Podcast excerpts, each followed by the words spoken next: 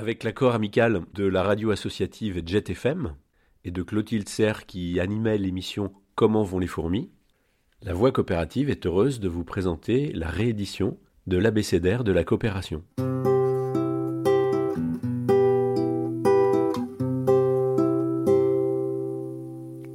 Rubrique.cop La Voix coopérative. Réapprendre à coopérer Abécédaire de la coopération. A comme Axelrod. À travers les, chroniques coopératives, je vous propose de, courts apports et quelques éclairages sur les enjeux modernes de la coopération, en s'appuyant sur des expériences et, des auteurs contemporains. Fort logiquement, le, nouvel abécédaire euh, pour réapprendre à coopérer commence par la lettre A. À la lettre A, euh, je souhaitais vous parler d'Axelrod, Robert Axelrod, on pourrait aussi citer son prédécesseur Anatole Rapaport, qui ont finalement été, euh, dans les années 75-80, euh, deux des chercheurs à le mettre le plus en, avant l'efficacité des, stratégies coopératives. Euh, Axel Roth se base sur le fameux dilemme du prisonnier. Vous savez, le, dilemme du prisonnier, c'est la réflexion sur qu'est-ce qui se passe dans la situation suivante. Il y a, euh, deux voleurs qui sont arrêtés, qui sont mis devant le juge d'instruction. Euh, on pense qu'ils ont fait un hold-up en volant une voiture pour cela, et le, juge les met dans des cellules séparées et leur demande euh, la même chose. Il leur dit voilà, il leur propose le le même projet. Soit vous trahissez votre copain et euh, vous avez un minimum de peine, vous aurez que 3 ans, euh, et lui, il aura, il aura 12 ans de prison. Soit vous dites rien et je vous mets le maximum que je peux pour ce que je peux prouver, donc le vol de voiture, et vous aurez tous les deux 5 ou 6 ans de, prison.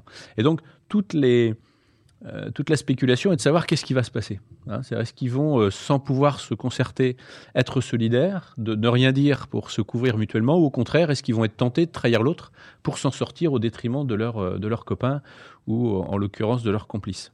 Eh bien, à travers ça, Axelrod, de, de façon plus moderne, propose à, différents, euh, à différentes personnes, des mathématiciens, des informaticiens et, autres, de, faire des logiciels de jeu autour de ça en inversant la proposition, c'est-à-dire en permettant de, gagner un maximum si on gagne au détriment de, l'autre, de gagner... Euh, une somme moyenne si on joue la même chose, euh, et euh, de gagner moins hein, si, euh, si l'autre vous trahit, entre guillemets, c'est-à-dire choisit un gain individuel au détriment du, bien collectif.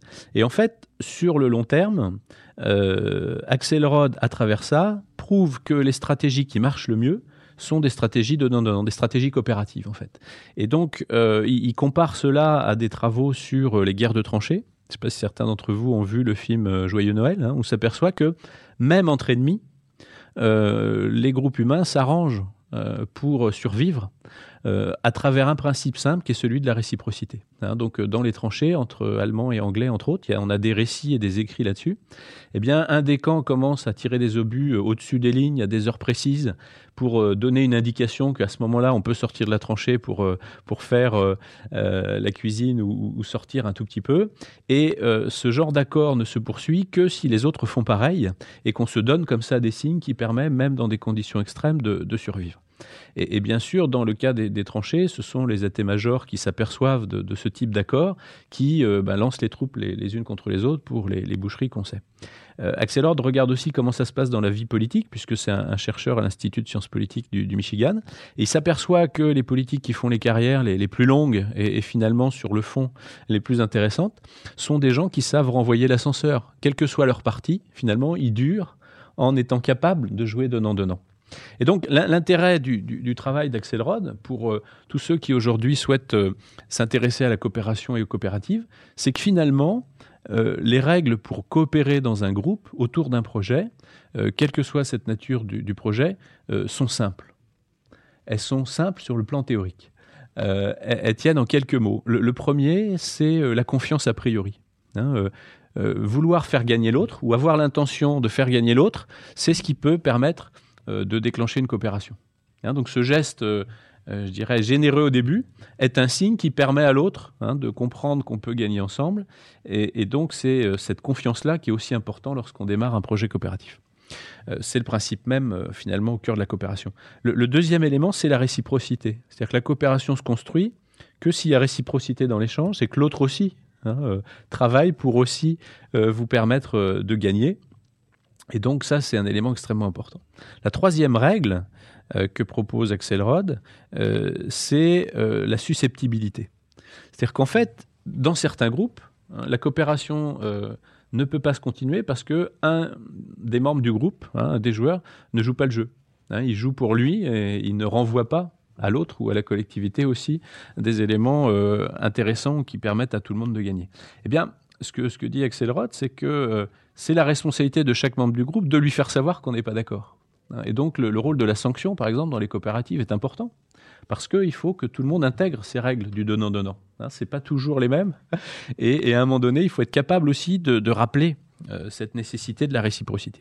Et puis, la quatrième règle, euh, c'est le fait d'être tolérant, c'est-à-dire de, une fois qu'on s'est expliqué lorsqu'il y a un conflit, de redonner la capacité à faire confiance et de ne pas traîner des rancœurs hein, euh, pendant des décennies.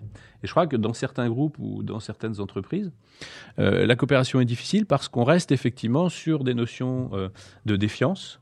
on n'est pas dans la réciprocité des, échanges, mais dans le déséquilibre.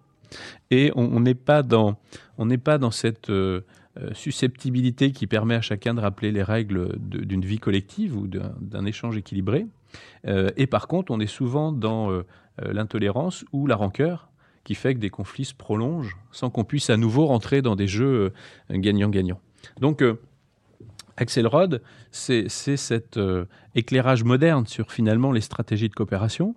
Et ce qui est important, c'est qu'elle fonctionne même si on n'est pas dans un jugement moral. On a parlé d'éthique avec les coopératives, c'est un mot qui, revient souvent. Mais finalement, même l'intérêt individuel, euh, il trouve son compte comme l'intérêt collectif si on est dans ce type de, fonctionnement autour de la réciprocité. Par contre, il y a euh, une condition qui est extrêmement importante et qu'on retrouve effectivement dans les statuts des coopératives, euh, c'est le long terme.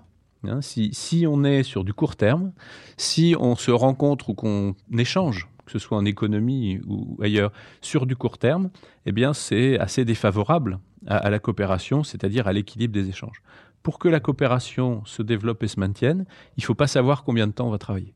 Ce qui rejoint la notion de territoire, hein, où pour qu'un territoire se développe, il faut que les acteurs aient envie d'y rester et non pas faire des coups pour partir ensuite euh, sur un autre territoire, comme euh, on le voit quelquefois dans le cas d'entreprises qui s'implantent, euh, prennent des subventions et partent très vite.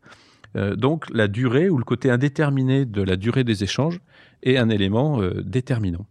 Et puis euh, le dernier point, c'est qu'il y a effectivement souvent dans notre nature, et c'est là où les règles de coopération sont simples mais difficiles à jouer, eh bien on a quelquefois la tentation de prouver qu'on est le plus malin plutôt que de faire réussir, hein, à la fois individuellement et collectivement, les, les personnes de l'entreprise.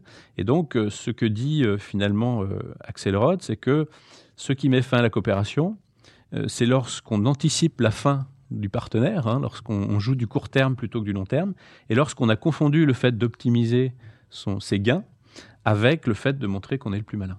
Et donc c'est un peu ce tout à l'ego qui, quelquefois aussi, met fin à la coopération qui pourtant est une façon efficace de, travailler. Et aujourd'hui, on le reverra plus tard, les, éclairages sur finalement comment on monte des logiciels avec des, sources ouvertes, hein, open source, montrent l'efficacité de ce type de système où on n'est pas sur un cercle restreint de, producteurs, mais sur la capacité de beaucoup de personnes de contribuer hein, en réseau. Euh, mais finalement, ça ne fonctionne que si ces fameuses règles qu'a mis euh, en avant euh, Robert Axelrod sont appliquées par les gens qui contribuent au projet.